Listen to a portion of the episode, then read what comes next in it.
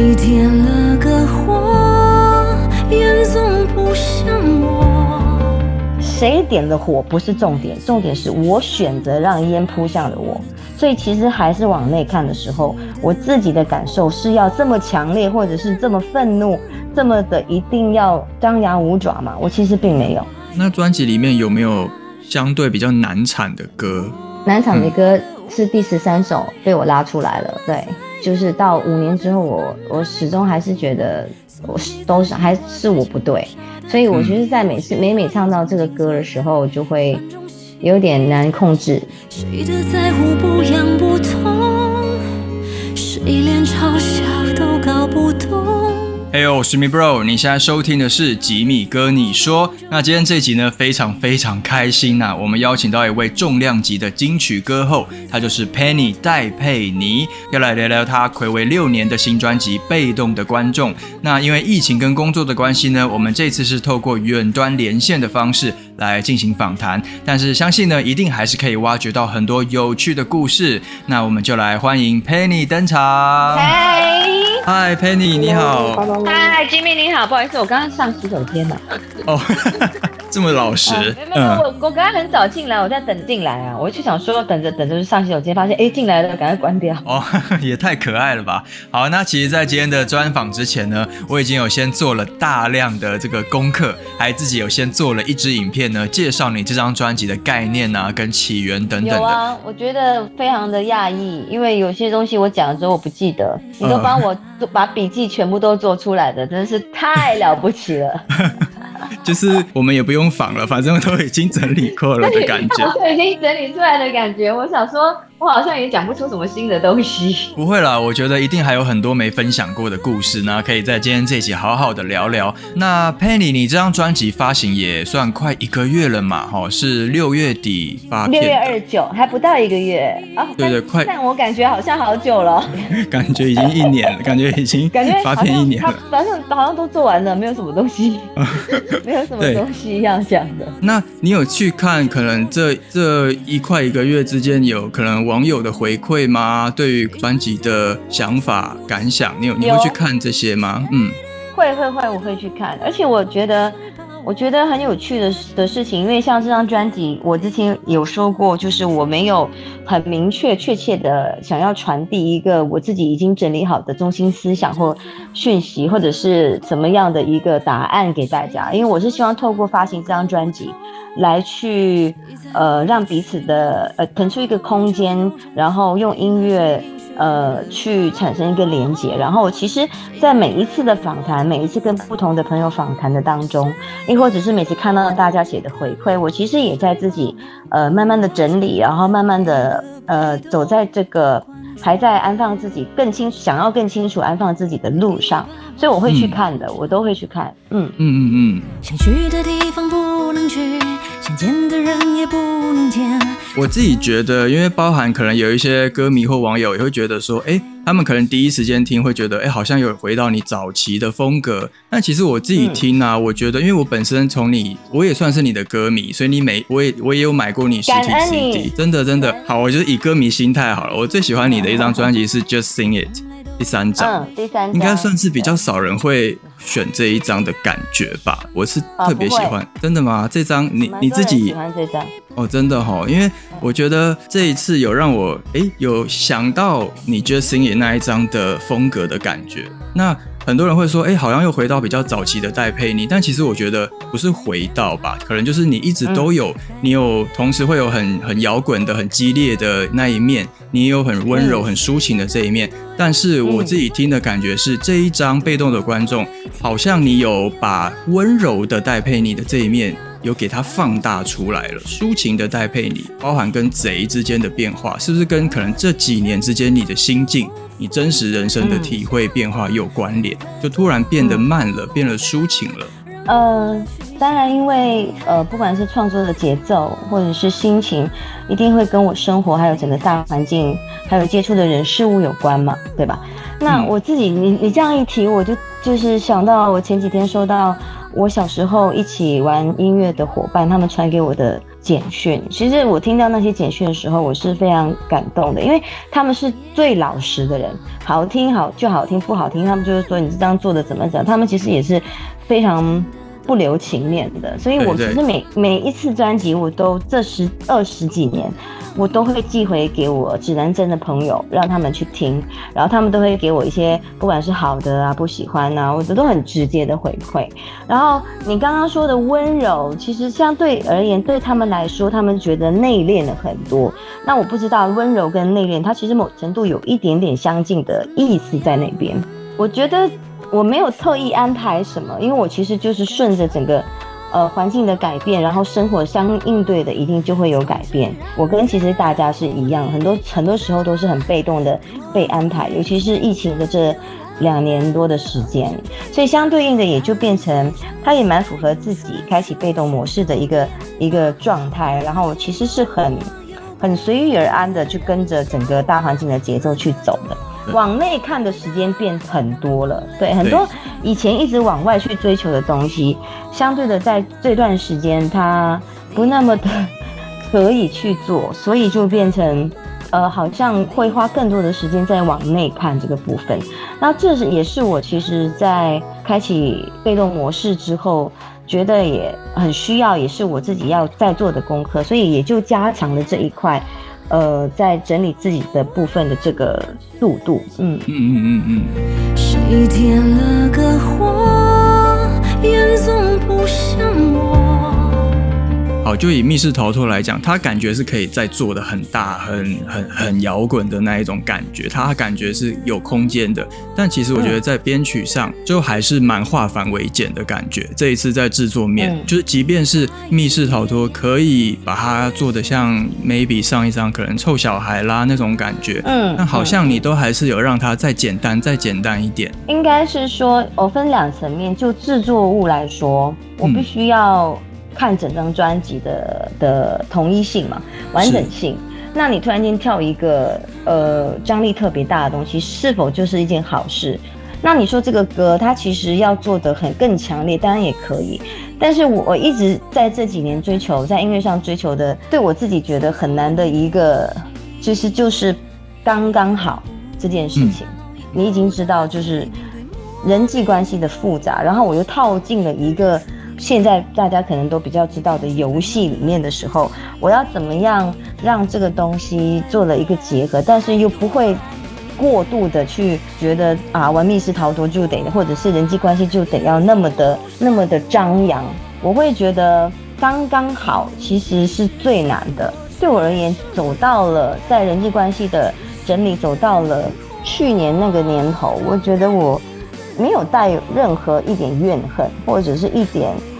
气在里面，所以我没有必要把这个歌做的那么的更加的摇滚或者怎么样。那我只是到后面的时候，在唱这个歌的时候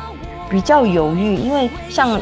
高音的那个部分是后面加上去的，因为唱了好几次，我觉得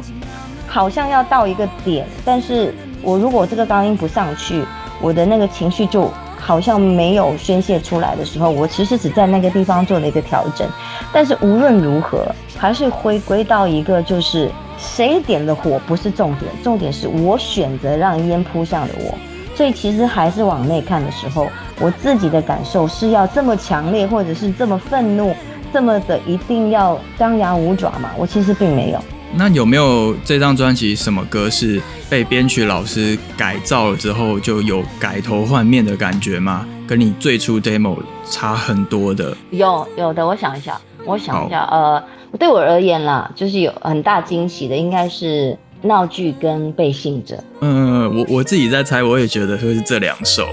你说的话都是假的，真的假的，真的假的。那个编曲编的超棒的，那个气氛的营造是有让你有一种惊喜的感觉。呃，闹剧其实是我应该是完成的第二首歌。嗯，那这个歌其实我在做 demo 的时候就是钢琴嘛，但我又希望它有一些很诡异的氛围，然后我又希望那个节奏的部分不是用鼓点去支撑，所以我只给老师这样的一些建议。然后老师第一版来的时候，他用 bass 来做整个节奏的支撑，然后到后来跟他商讨出弦乐，然后呃 bass 的 line 它的走向是不是可以再跳跃一些，不要只是很制式的的单音这样子，就慢慢的就那个色彩就越来越越越独特。我一直觉得闹剧这个编曲真的，我自己本身是非常喜欢的，因为我从来不知道这歌会最后变成这样，然后有空间感之余又有戏剧性在里面，然后它的张力很大。重点是当我拿到编曲的分轨的时候，我有吓到，因为东西是非常少，但它不会让你觉得少了什么，反而就是越少的东西，它其实足够精彩，它就变成很极致。所以我觉得这个歌跟我原本的 demo 做出来的加分是是非常加分的。我是一个背信者，我怀古我在。背信者本身，嗯我自己在弹钢琴这个歌的时候，在交到编曲老师吴正英手上的时候，呃，我觉得因为她是我的闺蜜，所以她非常知道跟清楚我喜欢什么样的东西。当然，我不可能弹到像她钢琴一样好，所以她她太清楚我喜欢的东西，所以在一个窒息感的钢琴的基础上，然后我又跟他讨论说，想找一些年轻的，再玩一些节奏 beat sample 的年轻人，然后再加进来，所以以至于这两首歌最后呈现的样子是，是对我而言是呃是有很大惊喜的，跟我原本的 demo 是不一样的。《背信者》这首歌，其实它就也有关于我另外有列的一个问题，就是自己在专辑中你最喜欢的一句歌词。那我先讲我的好了，我最喜欢的就是《背信者》里面有一句歌词：“你有空再可怜我。你有空再可怜我。”我那时候听到，我就觉得哇，完全被打到的感觉，就是 哇，怎么怎么会有人这样子写？很对，不要浪费，不要浪费时间在我身上，因为我对我自己这么坏，你真的也不用可怜我的意思。我觉得很酷诶，就是会想到用这样子的角这个句子来讲身体健康，因为你是在写给身体嘛，对这的这个故事。那那就回到你你专辑中，你有没有最喜欢的歌词？其实我我我先说，其实我在写歌的时候，其实曲跟词其实它很大的发生的状况是同步的，但是每一首歌都会有一些自己说话的方式啦。就是如果说刚跟柔的部分，柔的部分我其实喜欢随风所欲的呃副那那那四句副歌，我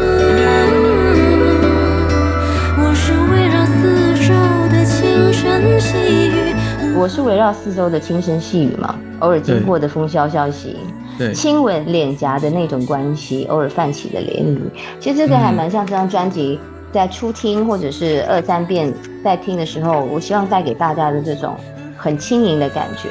然后如果要说刚的部分，我觉得就是 ending 是有何不可的最后四句吧。战胜了乌合，碾碎了招惹，屏蔽了倒戈，前进吧忐忑。对，那我还有很好奇一首歌，就是《我向往》。在熙熙攘攘的人流里，那寂静与喧闹在交替。我是想知道，当然这首歌可能你当时写的故事，然后当然它也会让我想到我刚刚说的 Just Sing It 那一张的那一种那一种感觉，就是简单的 acoustic 的有点民谣的吉他的东西，或者是会让我想到像你那时候那张专辑的《一九九九》的那个感觉，还有像你世界，呃呃呃，对对对，我我超喜欢那个风格，包含后来你在《爱疯了》里的往前飞那个那个 feel 啊，我还我都很喜欢，所以这首歌可以简单，嗯嗯谢谢谢不会不会，想简想听你简单聊聊看这首歌的创作的故事呢？其实这首歌是写来提醒我自己的。我向往的东西很简单，所以为什么会在歌词的第一片副歌跟第二遍副歌它是不一样的？第一遍是一个很肯定的的写法，到第二遍其实是告诉大家说，其实我会写这个歌是因为我还在踌躇的，而且我甚至怀疑自己会迷失，所以写这个歌其实是要提醒自己说我曾经喜欢的东西是什么。然后我现在接触到的是什么？我现在处在这个环境，我的角色是什么？然后别人给予我的反馈或者对我的感想，觉得我是一个怎么样的人，我都把它写在里面。其实是希望提醒自己，就是不要像我最后还在很很怀疑，或者是很担心自己会呃很迷惘失足，然后就是为了生活上只是为了工作，然后让现实的东西不断的填补，对，就忘了享受，就是其实我很向往的东西，然后就忘了喜欢看日出，忘了就是其实有一个人可以好好的安稳的照顾你的幸福这样子。其实这首歌在提醒自己，也就是变相的说。呃，改变是一定一直在发生的事情嘛，变是不易不变的事情嘛。那我只是觉得说，哪一天我也许会变了的时候，或者是哪一天我真的，呃，不小心，或者是太顺其自然就顺应的这个现实的环境，去到了一个不是我以前向往的地方的时候，借由这个歌，然后提醒自己说，哎，千万不要失足，或者是你必须要理清楚。呃，很多的东西，不要把以前那得到的、学到的、拥有的美好、富足给丢掉的一个感觉。嗯嗯嗯嗯。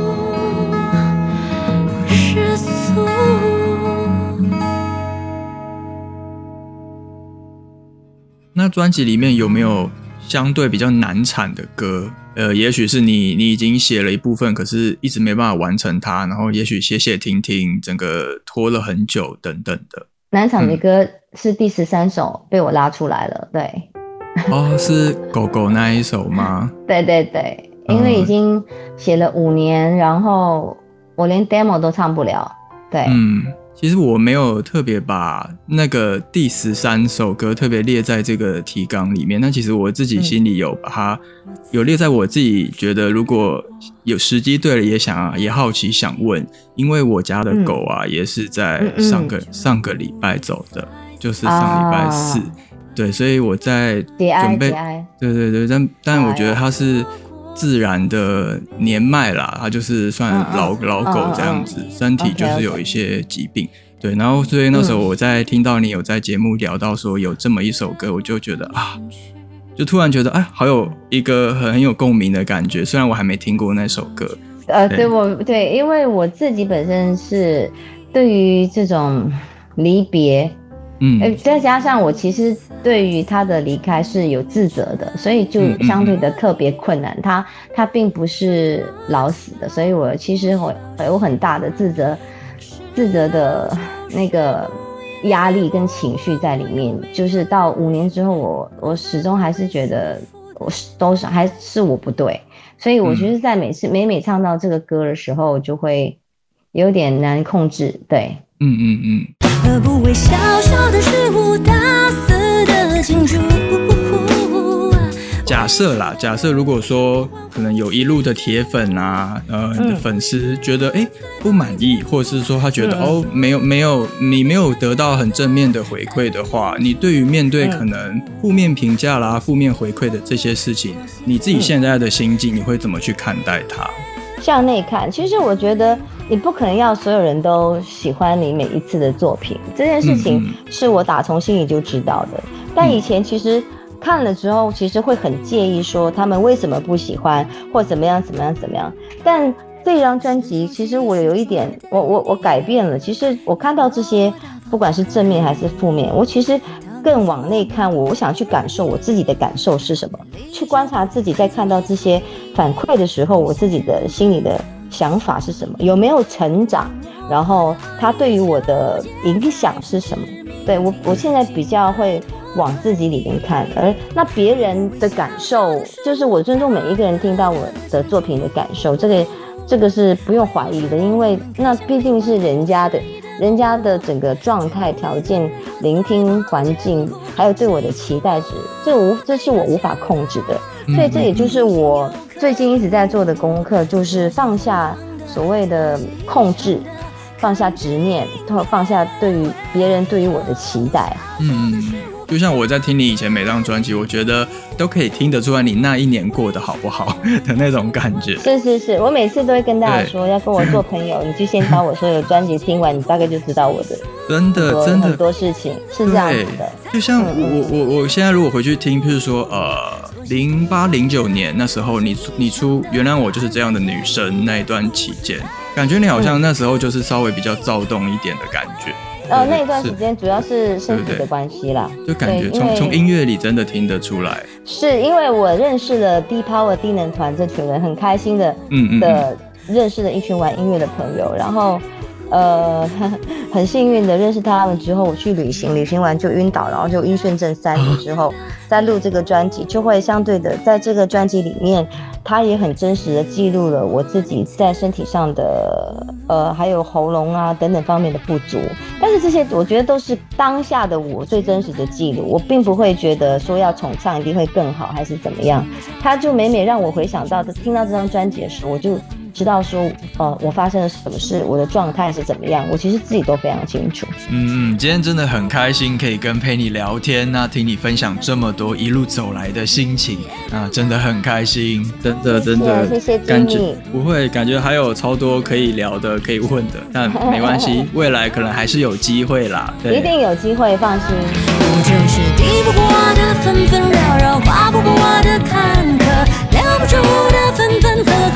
不住的不。好的，那如果你们还喜欢我和 Penny 今天的专访呢，都欢迎到各大 Podcast 平台给我个五星好评哦。那如果你们还喜欢我所制作的节目，也都非常欢迎透过资讯栏位的小额赞助的连结，给我一点鼓励哦。那我们就再次感谢戴佩妮，谢谢 Penny，谢谢不会不会，谢谢，拜拜好，好，拜拜。